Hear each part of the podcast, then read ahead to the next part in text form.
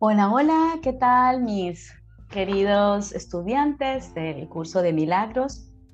Em, bienvenidos pues a, este espacio, a este espacio en el que nosotros como el equipo Be Free, encaminado pues a, profundizar en esos temas espirituales, eh, donde podamos encontrar un alimento para nuestra alma, que nos ayude a, vivir en paz.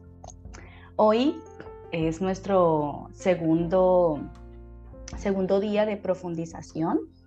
Estamos haciendo una vez al mes estas profundizaciones, esos temas que quedan pendientes de abordarse porque requiere de una mayor explicación eh, con relación a la parte del texto, de poder entender em, poder, sí, poder entender e integrar los conceptos que nos da el, el, texto o la parte teórica del libro Un curso de milagros. Y entonces, bueno, ahí tenemos dos participantes. Bueno, tenemos también aquí mi compañera Jenny, con la que estamos haciendo pues este trabajo juntas em, en, este, en este entrenamiento que se llama Escuchando la voz de Dios. Eh, y lo hemos denominado así porque está dentro de un programa más grande que se llama Conversando con Dios. Lo hemos denominado de esta manera porque nuestro objetivo es, es poder agudizar nuestra mente, nuestros sentidos, de tal manera que podamos ir más allá de ellos. Es decir, para trascenderlos y poder escuchar eh, la voz que habla por Dios para poder em, captar el mensaje que, que, Dios nos está comunicando eh, a través del Espíritu Santo, a través de Jesús, a través de nuestros hermanos. Y, bueno, estas clases de profundización están encaminadas precisamente a esto. Cuando vamos entendiendo de qué se trata, em, las enseñanzas que Jesús vino a, transmitirnos, cuando empezamos a integrarlas en nuestra mente, automáticamente empezamos a ver esto reflejado también en nuestro comportamiento, en nuestras actitudes, en nuestra forma de pensar, en nuestra forma de ver en nuestro día a día. Y esto, por supuesto, que nos abre las puertas para aprender a escuchar ese mensaje de Dios que se esconde, que se esconde detrás de nuestro ego, porque como ya hemos venido insistiendo y como ya también en el texto nos repite una y otra vez, siendo la voz de Dios o la voz que habla por Dios tan fuerte, tan clara y tan amorosa, aún así no la escuchamos porque hemos antepuesto unas, todas las ilusiones del ego. Y como las anteponemos, pues las escuchamos primero. Y hemos confundido la voz del ego con la voz que habla por Dios. Y entonces creemos que estamos en comunicación con Dios. Por ejemplo, las personas que, que vivimos en, en constante proceso de pronto de oración o que, que, tenemos una relación con Dios, ¿no? que creemos en Dios, nosotros creemos que podemos escucharle, pero en realidad lo primero que nosotros escuchamos normalmente es el ego y hemos confundido la voz que habla por Dios por el ego. Y hoy precisamente vamos a profundizar en este tema de causa y efecto, hablando de la ley de causa y efecto, y sobre las ilusiones del ego, porque esto forma parte precisamente de este entrenamiento de aprender a identificar la voz de Dios ya en nuestras clases que hemos tenido semanales, hemos, hemos tocado un poco, como a pincelada, este, este tema de en qué consiste escuchar la voz de Dios, pero entendiendo la ley de causa y efecto, entendiendo cómo se manifiestan las ilusiones del ego, nos va a quedar muchísimo más claro y más fácil poder eh, ir quitando esas capas que nosotros hemos antepuesto para escuchar esa hermosa y maravillosa voz que a cada instante se está comunicando con nosotros. Así que les damos la bienvenida y, bueno, antes de, comenzar y después de esta introducción, eh, quiero invitarlas o invitarlos a que hagamos una, una pequeña oración y una pequeña entrega. Bueno, yo le digo pequeña, pero realmente es todo lo que estamos entregando, es grande y significativo. Vamos a pedirle al Espíritu Santo y a Jesús que, que nos acompañe en, este, en esta hora, en este espacio. Y vamos a entregar nuestra mente. Espíritu Santo, te entrego mi mente, te entrego mis pensamientos para que tú los pongas en orden y nos ayudes a abordar este tema sobre la ley de causa y efecto y lo referente a las ilusiones del ego. Cada uno de nosotros hoy te pedimos que nos acompañes y nos enseñes todo lo que tengamos que aprender en relación a este tema. Que nos ayude a crecer, que nos ayude a fortalecer nuestro verdadero ser, que nos ayude a, llegar a ese conocimiento del cual somos parte, pero que hemos olvidado. Espíritu Santo, ayúdanos a recordar para poder llegar a casa. Y manifiéstate a través de nuestros hermanos que hoy están aquí. Que cualquier participación nos conduzca a este aprendizaje del cual hoy muy agradecidos somos partícipes. Gracias. Muy bien. Ahora, eh, entonces quiero nuevamente dar la bienvenida a Jenny y a Franci. Y antes de comenzar con el tema, eh, bueno, ya entrándonos en el tema, quiero, quiero darles la oportunidad y darme la oportunidad a mí también de poder escuchar de ustedes qué, qué es lo que ustedes han entendido alrededor de la ley de causa y efecto. Si alcanzan a recordar un poco en lo que, lo que se dice del texto y cómo lo han venido integrando ustedes. ¿Alguna que quiera comenzar?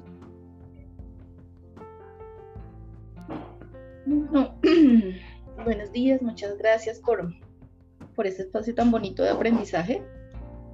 Eh, bueno, para mí, causa y efecto, eh, una charla pasada que mm, de pronto era un tema que no, lo entendía muy bien, o, bueno, uno lo, no era que no lo entendía, sino que lo pasaba por alto. Ah, bueno, causa y efecto. Eh, cada movimiento que yo hago tiene una... Mm, mm, tiene una... Como un efecto. o sea, sí, como cuando uno bota una piedrita en el agua, siempre que cae hay una onda, hay una onda, hay una onda. Todo lo que uno haga va a tener eh, como, como, una, una, secuencia de lo que uno, las decisiones que uno toma o lo que uno haga o lo que uno deje de hacer. Pero era como para mí era un tema por encima. Eh, la última vez, em, para mí fue como un clic o un choque o algo como más profundo porque, bueno, lo asocié inicialmente con el tema de en la religión, como pues uno es eh, católico, entonces ahí le enseñan a uno que el tema del pecado, entonces si tú pecas hay una consecuencia, si tú pecas hay un castigo, si tú pecas, eh, pero lo asociaba con lo malo. Entonces en ese momento como que, no sé por qué dice como, eh, un momento, la causa y efecto es como igual al, al, al pecado y al castigo o al pecado y a la condena. Entonces inicialmente fue como, ¡Ah! ay Dios mío, no, entonces sí existe en la vida real, porque para mí era un tema como tan chocante, como tan castigador, como tan eh, duro de juzgamiento, el, tema del, pecado y, de la, y del castigo. Entonces cuando lo asocié con la causa y efecto, yo, ay, inicialmente fue como, no, no, aquí también, no, me persiguen los pecados. Pero... ¿Los pecados o, o el castigo? el castigo. A lo que le tenemos miedo, ¿no? Exacto, sí, a lo que uno le da miedo. Pero no tanto el castigo, bueno, sí, claro, el castigo, porque es lo que lo hace sentir uno uno mal, sino saber que uno está errando siempre, que, como que siempre la está embarrando, como que nunca va a alcanzar a ser, nunca va a llegar a ser ese ser divino que uno quiere alcanzar porque uno ve a Dios tan, tan, tan arriba, tan alto, tan lejos, que uno nunca se va a sentir como digno de Él. Entonces, em, siempre se siente uno pecador, quiera o no, cualquier cosa que haga le hace sentir uno, ay, bueno, eres un pecador, no, lo vas a lograr, o sea, por más que quieras, al infierno te vas. Em, y, y, y, bueno, la causa y efecto, y entendí ya que era como más bueno, no es así, no es así, simplemente cada... Em, simplemente que todo movimiento que uno haga en la vida o, hasta lo deje de hacer. Alguna vez me dijo Linda, yo, yo dije, ay, pero es que yo no pido nada. Y Linda me dijo, no, sí pides, o sea, al no pedir estás pidiendo. Siempre, siempre hay un... Ay, no, no encuentro la palabra, no es una consecuencia.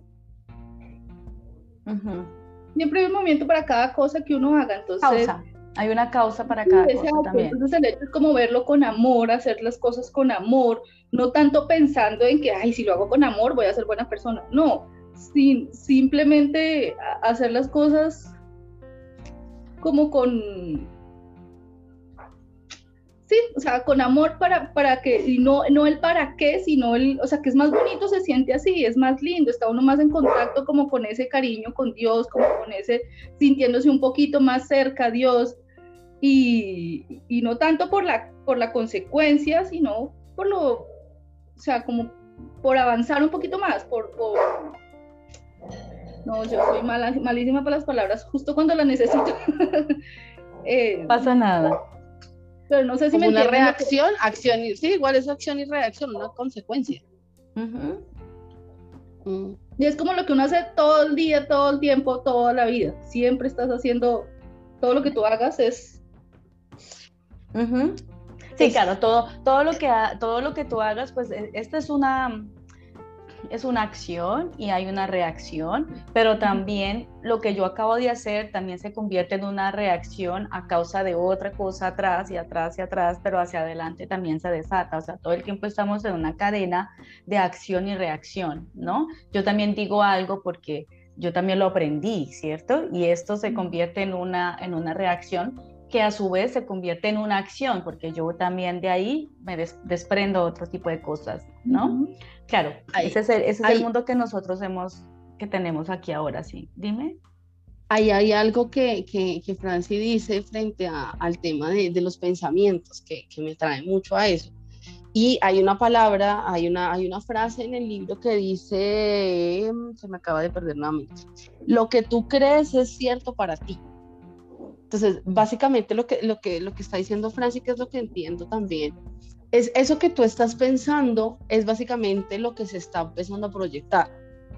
Entonces, eh, eh, todo lo que para mí es cierto y lo que yo empiezo a creer es lo que yo empiezo a vivir acá, mientras, mientras empezamos a ahondar y a profundizar y a profundizar, porque la idea, pues, obviamente es poder llegar al punto en el que logramos despertar que claramente no es con este cuerpo, simplemente esto es un medio.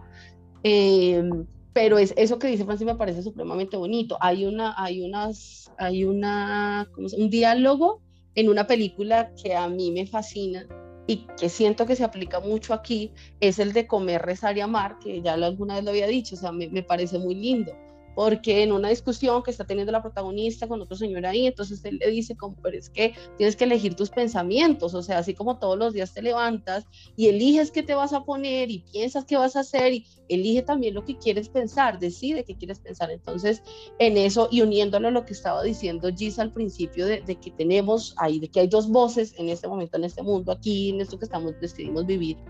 Hay dos voces que es la que uno decide escuchar. ¿Cuál, cuál quieres escuchar tú?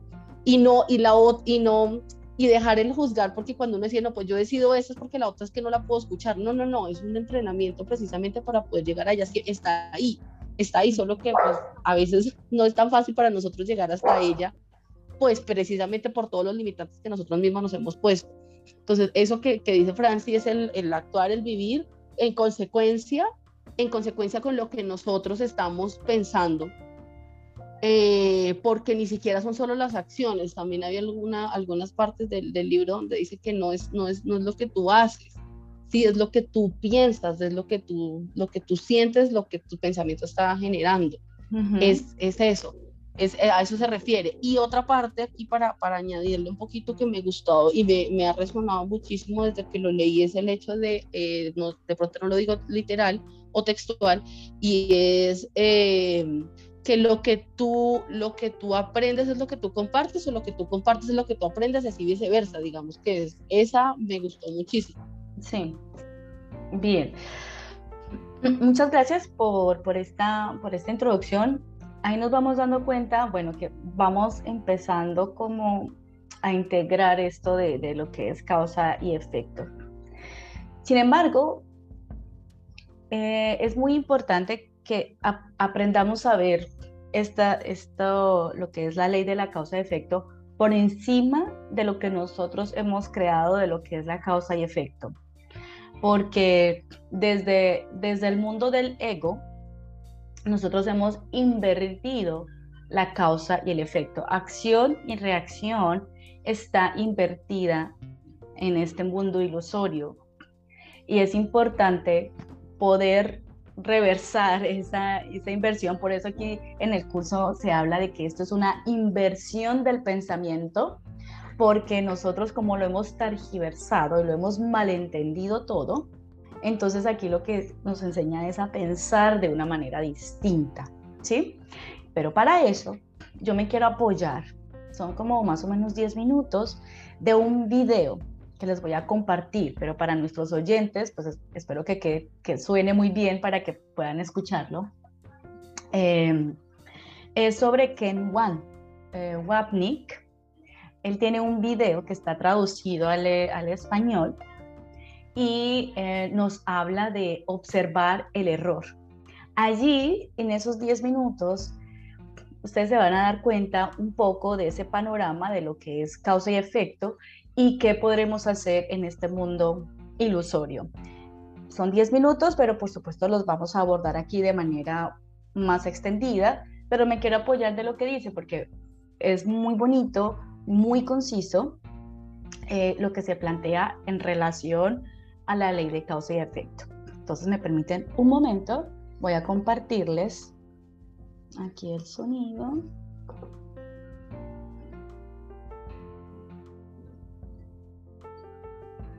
¿Sí lo ven? Bien. Sí. Me dicen si lo pueden escuchar también bien. Por favor.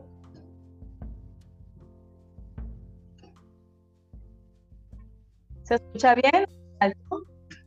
No, no estamos, no estoy, yo no estoy escuchando. No, no se oye. Eh, pero se ve. Sí. Sí. Entonces, espérame un momento.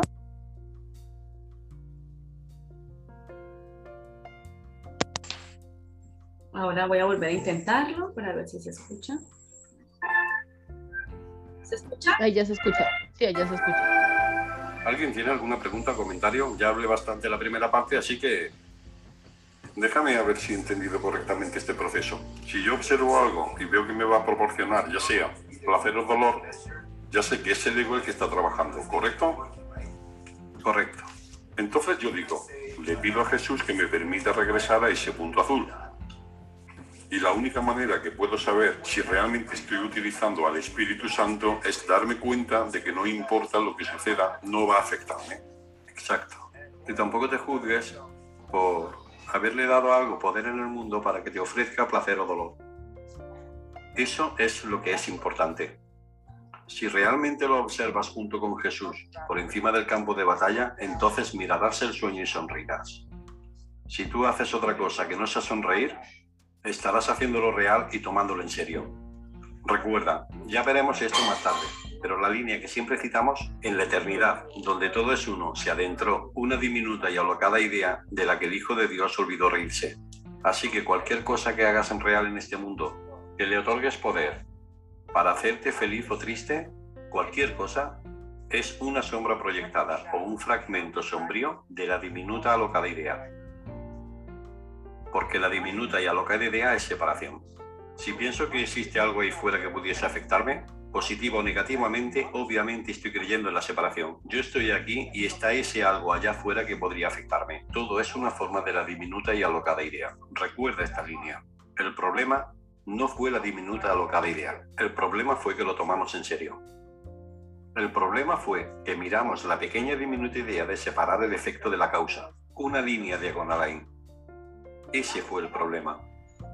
Lo que hace el Espíritu Santo es que lo observa y sonríe, porque sabe que la línea entre causa y efecto, entre Dios y Cristo, nunca se ha roto. Por lo tanto, ese es el modelo que tú quieres adoptar. Así que quieres mirar a cualquier expresión de la diminuta y alocada idea en cualquier forma o cosa que respire separación. Cualquier cosa y sonrías. La sonrisa significa, porque no es una sonrisa física, la sonrisa significa que esto no tiene poder para quitarme el amor o la paz de Dios. Aquí es donde la idea del propósito se convierte en algo extremadamente importante. Este curso hace lo que ninguna otra espiritualidad nunca ha hecho. No solo describir el sistema de pensamiento del ego y la naturaleza ilusoria del mundo, sino que también nos ayuda a entender el propósito al que sirve, porque existe un mundo y porque existe un mundo personal para todos nosotros. Sirve el propósito de mantenernos inconscientes. Es otra manera de decir que sirve el propósito de mantenernos irresponsables porque la mente es la fuente de la responsabilidad. De hecho, solo existe la mente. El mundo entero se encuentra dentro de este círculo azul. Así cualquier cosa que sueñas por la noche, no importa lo cósmico que sea tu sueño, siempre se encuentra en tu mente. No es diferente con el universo físico. Literalmente es un sueño. Eso es lo que Jesús quiere decir. Esto no es verdad y todo existe aquí mismo, en este círculo azul. Y es solo cuando podemos retornar nuestra atención a ese círculo azul que entendemos eso. Eso es lo que significa estar por encima del campo de batalla. Porque cuando estás por encima del campo de batalla con Jesús, el tomador de decisiones se convierte en un observador. Cuando estás en tu mente recta, el tomador de decisiones se convierte en un observador existen tantos pasajes en este curso que describen el proceso de mirar. Una de las líneas que yo siempre cito porque es un resumen maravillosamente sucinto, el perdón es tranquilo, sosegado y no hace nada. Simplemente observa, espera y no juzga. Lo que hace el perdón es que regresa aquí por encima del campo de batalla y no hace nada, porque hacer algo acerca de algo que no existe. ¿Por qué arreglar algo que ni siquiera está ahí? Cuando un individuo hace eso, a esa persona la llamamos esquizofrénica. Bien. Por eso Jesús nos dice una y otra vez en este curso que estamos locos. Estamos alucinando, esa es la palabra que usa, alucinando. Estamos intentando arreglar algo aquí. Todo lo que hay aquí en rojo es inventado. Todo. Todo lo que está en azul también es inventado. Pero es una corrección a lo que el ego ha fabricado. Lo que el perdón hace es que regresa a este punto por encima del campo de batalla. Es tranquilo, sosegado y no hace nada. Observa. El sistema de pensamiento del ego nos espera para que nos identifiquemos con nuestro rol de tomador de decisiones. Por encima de todo nos juzga. Dice, sí, esto es devastación, esto es pecado, esto es culpa, esto es miedo, esto es asesinato, pero todo es inventado no se perdió ni una nota del himno celestial. Las ideas no abandonan su fuente. Nada pasó. Así que toma todas estas líneas y ponlas juntas. El milagro establece que estamos soñando un sueño que no es verdad. El milagro observa la devastación y dice que no es verdad. El perdón observa todo y dice no vale la pena juzgarlo. No hay nada que haya que juzgar. El único juicio es que no hay nada que juzgar. Es por esto que Jesús dice que este curso es muy sencillo. Lo que lo hace difícil es el concepto articulado por Freud, el concepto de resistencia. Estamos resistiendo la simple verdad. Estamos resistiendo lo que Jesús dice en el último capítulo, la simplicidad de la salvación. Queremos hacerlo complicado. La teología cristiana ha hecho de la salvación algo increíblemente complicado. Pero es muy simple. Puedes mirar el sueño y sonreír dulce y gentilmente y decir que nada de esto ha tenido efecto.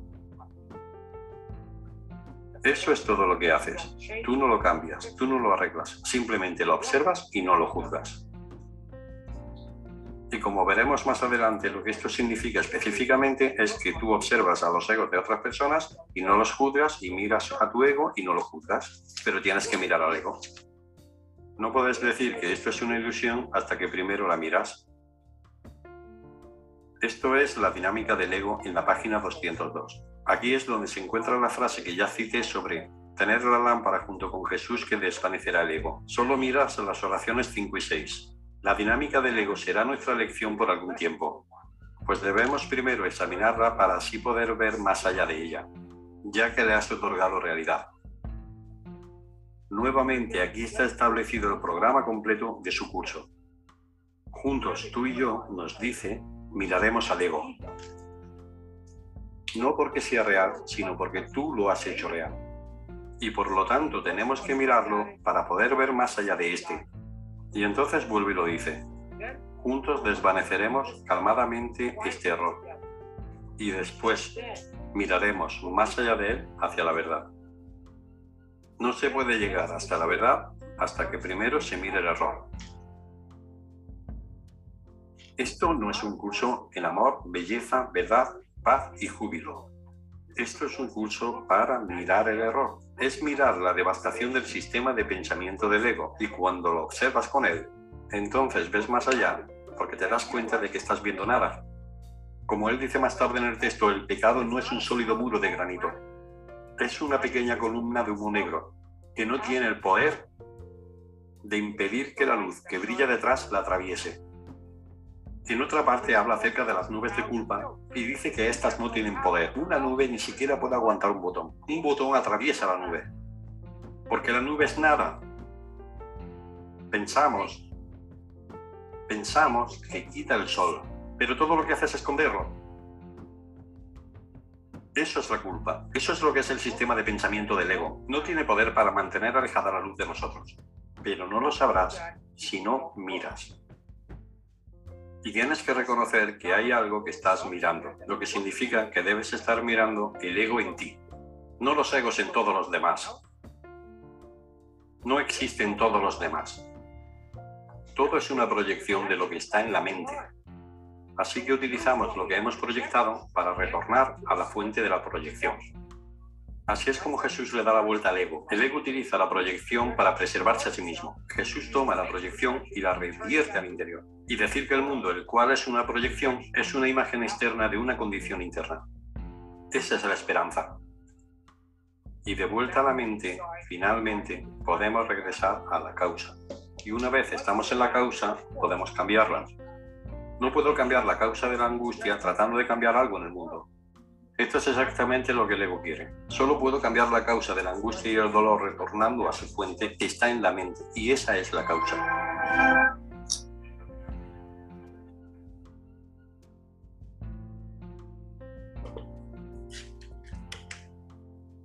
Me encanta cuando dice, es que no hay que hacer nada. Solo se mira nada. esa tuve que le, escuchármela como varias veces porque esa parte fue como un momento, como así. Finalmente hago o no hago, no entendí y volví a escuchar, no hay que hacer nada. Sí, así es, sí, es, es bastante esperanzador, aunque he visto en otras personas que también eso puede producir miedo, eh, porque, porque produce miedo, porque nos está, entre comillas, no es la palabra, pero así es como lo vemos, nos sentimos obligados a asumir la responsabilidad, porque aquí hay algo que decía Kenneth, y es que mm, el ego nos mantiene irresponsables. Y, y, mantenernos irresponsables, pues ya estamos acostumbrados a eso a, que, a echar siempre la culpa a los demás de todas nuestras desgracias y de todas nuestras cosas y, nos cuesta mucho trabajo pensar o asumir que somos nosotros quienes estamos haciendo todo esto. Nosotros hacemos que las cosas pasen, las cosas no nos pasan a nosotros, nosotros hacemos que las cosas pasen, pero eso genera mucha culpa, pero ese es el juego del ego. Como te genera tanta culpa, mejor pongámosela al otro. ¿No? Como cuando estamos chiquitos, nuestros hijos corren o cuando nosotros corríamos y nos golpeábamos, ¿no? A mí me pasaba que decían, ay, esta mesa mala, ¿quién puso esta mesa ahí? ¿no? Y no decir, mira, para la próxima, fíjate antes de correr porque te puedes pegar, ¿no? Sino como, ay, esta mesa o este no, tan malo el otro, y el niño no tiene nada que ver. Ese es, bueno, un ejemplo o una forma de cómo nosotros también desde la adultez, ¿no? Vamos creciendo con ese sistema en el que nosotros no somos responsables, sino que las cosas pasan. Y la vida pasa, pero yo no hago nada. Yo soy una víctima de la vida, ¿cierto? Pero claro, cuando se trata de éxito, a veces algunos decimos, sí, eso se, se debe a mí, ¿no? Pero cuando ocurre alguna desgracia, no, eso se debe a los demás, ¿no? Bueno, eso pasa. De todas maneras, eh, aquí quiero retomar entonces el concepto de lo que es la ley de causa y efecto. Aquí Kenneth hablaba de, de, lo que estaba escrito en rojo y lo que estaba escrito en azul. Eh, para los que están escuchando este podcast, em, de lo que estaba allí o lo que explicaba Kenneth era que eh, en, el, en el ámbito rojo estaba todo lo del ego, todas las ilusiones del ego y cómo nosotros hemos invertido eh, este, este entendimiento acerca de la ley de la causa y efecto. Y el, lo que estaba en azul, pues es todo lo que viene guiado por el Espíritu Santo, que es la percepción correcta, que igual forma parte del sueño, pero que es una percepción que nos, nos conduce o que, bueno, al camino del, al camino del conocimiento, ¿no? Y, pero se llega al camino del conocimiento a través de la practicando la mentalidad recta o la percepción correcta como los mantiene aquí en el libro. Eh, pero bueno, voy a, voy a especificar un poquito esto y acá yo les pido que, Jenny y, Francia entonces em, me ayuden a seguir contribuyendo en lo que respecta a este, a este tema. Bien, entonces, causa. Dios es la causa. ¿Sí? Cada vez que nosotros volvamos a este tema de la ley de causa y efecto es entender que Dios es la causa. Él lo creó, Él causó, Él crea. Y el efecto de su causa, siendo Él la causa, genera un efecto. Y el efecto es su Hijo, que es su primera creación, porque el objetivo de Dios es ¿Quién me ayuda aquí? Expandir. Que volvamos. Que Expandirse. Expandirse. Así es. El objetivo es la expansión. Entonces, imaginémonos que, que Dios siendo pensamiento, la forma de poder el expandirse, yo me lo imagino como una, imagínense como una, no sé, una bola de energía, ¿no? Y que está condensada y que quiere expandirse, crecer, ¿no? Y entonces la forma de expandirse es creando más parte de su energía para que pueda lograr una, una expansión, ¿cierto? Entonces imagínense un anillo de energía magnético y se quiere expandir y entonces crea otro anillo al interior y sigue creciendo. Y el objetivo es que este otro anillo pues haga otro para que siga creciendo. Y eso está con base en la misma energía, en el mismo espíritu, eh, con el mismo pensamiento. ¿sí? Lo llamo aquí energía, en el libro no, no mencionan el tema de energía, porque hablan de que Dios es pensamiento, es mente, pero hablo de energía para poderlo aterrizar un poco en unos términos más prácticos, para que se pueda de pronto visualizar, ¿no? Porque finalmente los pensamientos o la mente puesta en acción, como resultado, pues hay una energía, una energía que implica un movimiento, porque precisamente hay una acción y una reacción. Entonces se pudiera explicar, digamos, de esa manera. Entonces Dios, en su objetivo de crecer, genera un efecto. Él es la causa de ese efecto, su hijo es la causa. Perdón, su hijo es el efecto, es la consecuencia. Y eh, todo lo que el hijo hace, pues su padre le da o lo dota de todos los dones que le corresponden a él, siendo él el número uno pero el número uno por ser el primero, pero su hijo no es el segundo, no es el número dos, porque no se trata de, de una secuencia separada, sino que el hijo está dentro de su padre, forma parte de esa misma mente, de esa misma energía, de, ese mismo, de esa misma expansión. ¿Vamos bien hasta ahí? ¿Sí? Bien. Vale, entonces, el hijo luego, en un intento de resolver todas sus inquietudes cuando es creado por el padre, en ese intento, lo puedo explicar quizás de esta forma, eh, de preguntar a su padre qué es y para qué está aquí, qué es lo que tiene que hacer y cómo lo hace. En una de esas preguntas le hace al padre que si él puede crear a su padre, ¿sí? Para lo cual el padre le explica que él es la causa, siendo el uno, es el creador, pero que el creador no puede ser creado por su hijo, ¿sí? Que la, la idea de la expansión, el objetivo de la expansión, es que él tenga sus propias creaciones, ¿sí? Y él tiene ese libre albedrío de seguir con ese proceso de expansión. Y lo único que, el único elemento más importante que ahí existe con el que su hijo puede seguir creando es el amor. Es la ley universal, es la ley del amor. Es lo que está hecho el Padre y es con lo que hace a su Hijo. De amor no hay nada más. Luz, amor, paz, bondad, como lo llamemos. Esto lo dice en el texto al comienzo, está hecho con base en la ley universal del amor. ¿Sí? El hijo no puede hacer nada más, no hay, no hay algo diferente. Pero el hijo empieza a hacerse preguntas y aquí en nuestra vida, como la llevamos en nuestra cotidianidad, lo vemos también con nuestros hijos. Cuando los niños están pequeños, hay una etapa a partir de los dos años que empiezan a preguntar por qué, por qué, por qué, por qué. ¿Sí? Es, aquí es como un paralelo de lo que ocurrió en la creación del cielo, por decirlo de alguna manera.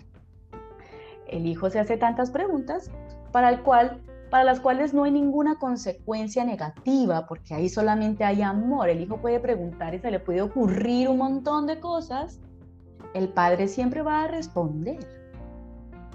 No hay una consecuencia, no hay una consecuencia negativa. Solo hay amor y el padre responde a esa necesidad de su hijo, de todas las preguntas que tiene, inquietudes con relación a su función, qué es lo que él va a hacer. ¿Sí?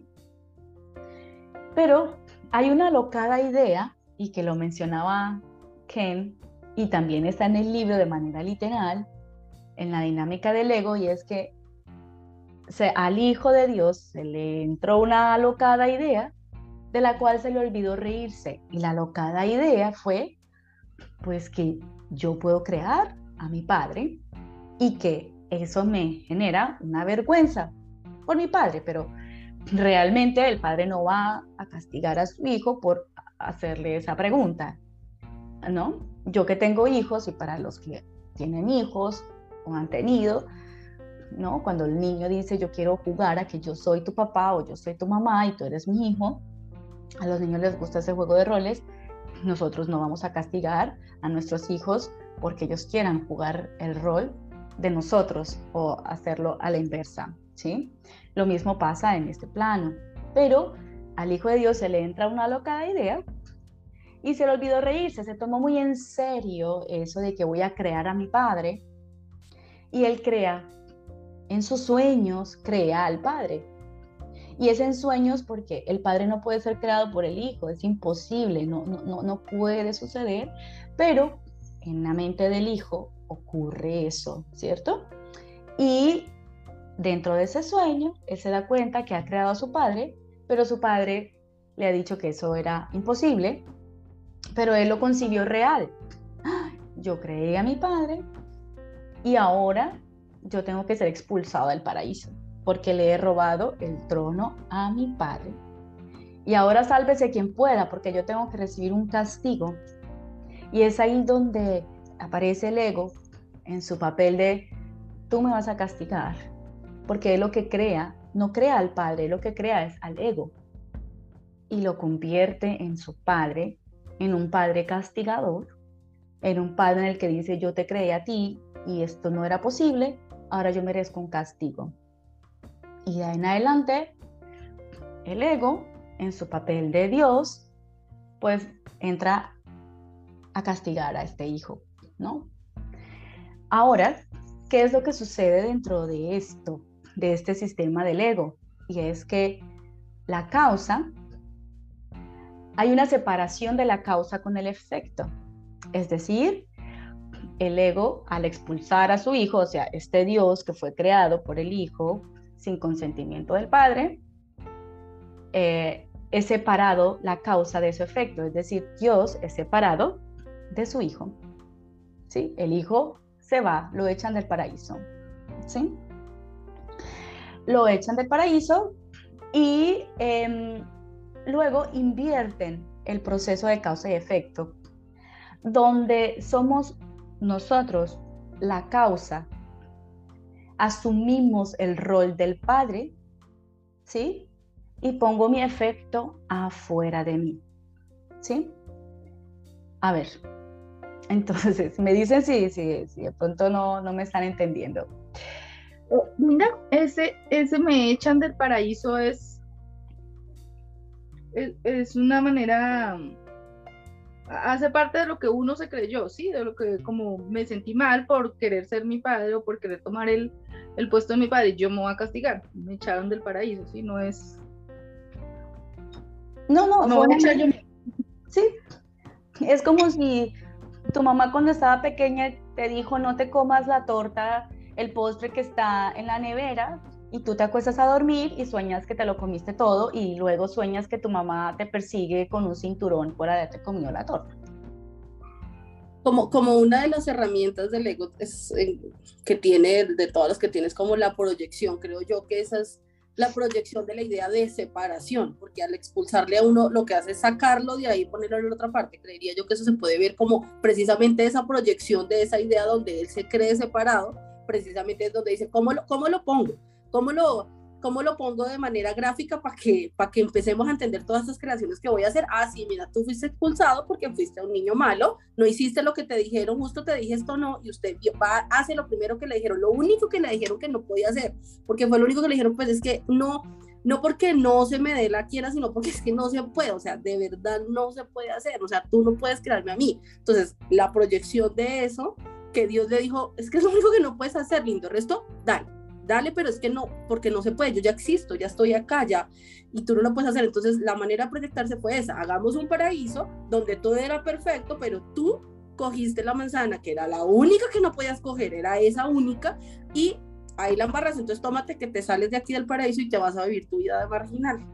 Exactamente, entonces ve tienes que cubrir, eh, tienes que pagar por este, por este error de haber asumido mi rol. Me robaste el trono, yo soy la causa. Ahora tú te convertiste en la causa de todo. Ahora tú eres el creador porque creaste al Padre y eso no debió haber sido así. Entonces tú te robas el trono del Padre y eso genera una culpa, ¿no? Y pongo la consecuencia fuera de mí.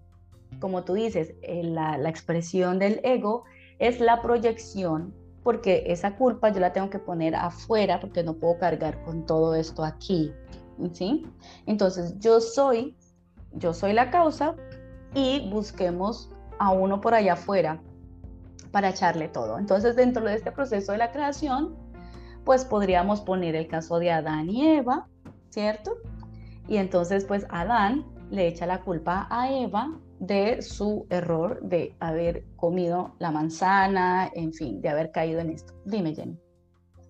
Que en parte, ahora que lo, que lo dije como en voz alta, eh, también el tema de, de, proyectar viene siendo como esa idea, ¿no? Porque bueno, es, hablando del, del, punto azul, como decía Kenneth, eh, que es como, mira, tú, Dios hizo como la idea es expandernos, ¿sí? Entonces al expanderme voy a crear a mí, o enero a mi hijo, saco a mi hijo, saco un, que sería el efecto. Y lo que hizo fue, mira, toma ¿qué te vas a expandir? Pues que, lo único que puedes expandir, pues lo único que yo soy, yo, tú vas a expandir lo que yo soy porque eres lo mismo que tú eres, que es amor. Entonces, tal vez ahora ya asociándolo a la idea para que este cuerpito y este cerebro que está aquí lo pueda entender, es como finalmente tomó esa idea, lo que tú dices, como la la volteó, es tomar esa idea, ok, como mi padre me dijo que había que extender, entonces lo que voy a hacer es proyectar, pero se está equivocando porque no es proyectar, es expandir. Entonces lo único que entendió como expandir fue una proyección, pero lo que hizo fue proyectar lo que había en mí, que es parte de lo que dice ahí, tú crees y expandes y compartes, es más, comparte uno con el otro que es, el mismo, es el mismo que soy yo, pero comparto lo que hay en mí entonces tal vez esa fue la, otra proyección que él hizo, como intentando imitar o intentando adaptar lo que la idea inicial principal que era la, expansión de Dios. Lo que pasa es que eh, sí, lo que tú dices es, eh, va por ese lado, ¿no? Y es que eh, ya desde, el primer momento en que se nos mete esa locada idea y la hacemos real, ¿no? Pues desde allí ya hay una tergiversación de toda la información que Dios nos dio y, el mensaje era la expansión, pero nosotros dentro del desde el momento en que creamos al ego, ¿no? De que el momento en que asumimos el rol de nuestro padre y creamos a nuestro padre, ¿cierto? Em, dentro de ese proceso pues se, genera la percepción y se genera la proyección y, y, ante esa malinterpretación pues no vamos a extender sino que vamos a seguir proyectando pero esa proyección es para sacar esa culpa y porque lo que nosotros sentimos está muy fuerte, o sea, yo me siento muy mal porque yo me como esta idea de que le falté a mi padre, ¿no? Y por eso dice ahí que se entra una a cada idea del cual el hijo se le olvidó reírse, ¿no? Y es que hubiese sido tan sencillo decir, ay, no, pero eso no es verdad, y sonreír por eso y sencillamente despertar porque no es real esto, pero lo hemos hecho real para nosotros esto es real. Y, es, em, aquí lo que nos invita es a que nosotros hagamos conciencia de esa, mm, de esa inversión que nosotros hemos hecho, de la causa y efecto, para entenderlo y para mirar, para observar el error, no para negar este mundo. No lo vamos a negar, vamos a observarlo, vamos a entenderlo, vamos a integrarlo, ¿sí? Entonces yo usurpé el papel del padre, ¿no? Y afuera que pongo, pues está el ego, ¿sí? O sea, yo creo al ego.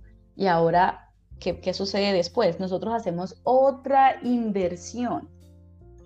O sea, no solamente nosotros robamos el, el trono del padre, yo estoy diciendo eso todo de una manera ilusoria, ¿no? Robamos el trono al padre, que es imposible, pero nosotros nos creemos esto, entonces yo soy la causa, yo genero al ego, creo a mi padre, ¿no? Eso me genera culpa y ya luego lo invierto. ¿Qué significa eso? Que lo que es el efecto se convierte en la causa. Y yo me convierto en el efecto. Porque es la forma que tiene el ego de alivianarnos la culpa. Me explico. A ver si logro ser un poco gráfica. Te, iba, a pedir que si repetías esa última parte. Sí. Bien, nosotros creamos al Padre. El Padre nos dijo, no puedes crearme a mí. Al Padre no se le puede crear, es lo único que no puedes hacer. El Hijo se le entra la, loca, la locada idea de, ¿y qué tal si yo sí puedo? Entonces yo creo a mi Padre, creo al ego, porque eso es algo imaginario, yo no puedo crear a nadie, pero yo me creo esto, lo creo, creo al Padre. Entonces yo soy, yo le robé el trono al Padre, ahora yo soy el Padre y ahora yo tengo un hijo. Ese hijo es el ego, ¿cierto? El ego entonces es mi efecto y ¿qué sucede? Que ahora yo tengo miedo y lo que hago es invertirlo. Ahora el ego se convierte en la causa y yo soy su efecto. Entonces yo lo invierto para, no, para salirme de esa responsabilidad. ¿sí? Y eso se ve reflejado en lo que hacemos en nuestra vida. Todo lo que nosotros hacemos, la culpa la tienen los demás. ¿sí?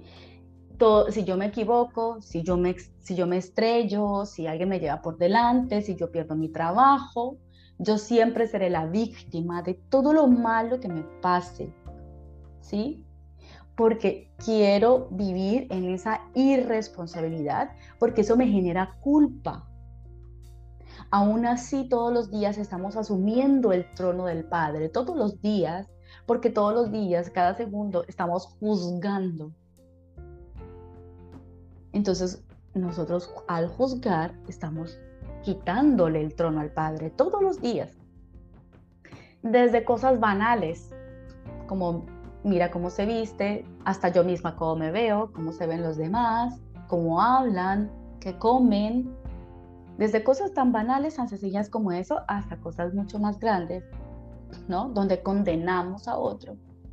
Bien, ahí estamos asumiendo, supuestamente, el rol de nuestro papá, de nuestro padre, ¿no? Que realmente el padre es la causa de todo, ¿no? Y es por eso que nosotros entonces creemos que la vida nos pasa. Es que a mí me pasan cosas. No, en este sueño tú haces que las cosas pasen. Nosotros hemos creado al ego, pero le hemos dado el poder de que él sea el causante de nosotros y yo soy el efecto. Y que la causa se ha separado de su efecto. Porque entonces el ego, al asumir el trono, echa a su hijo. Entonces a mí me echaron. Me echaron. Pero el padre lo que está diciendo en este libro, y es por lo cual yo entiendo cuando, cuando Francia en un comienzo decía que, que ella siempre ha buscado, tú me corriges, Franci, de sentirte cercana a Dios, pero con el tema del pecado y con el tema de que tú nunca vas a llegar a la santidad, es como si se pusiera una, una pared o un abismo entre, entre nosotros y Dios y lo vemos tan lejos y, yo nunca seré digna o seremos dignos de Dios, ¿cierto? Porque yo siempre nací aquí con la, con la letra en la frente de pecador. Bien, pero aquí en el libro, este curso de milagros, eh, a mí fue lo que más me enamoró, fue lo primero que me enamoró de poder entender que yo me puedo sentir cercana a Dios.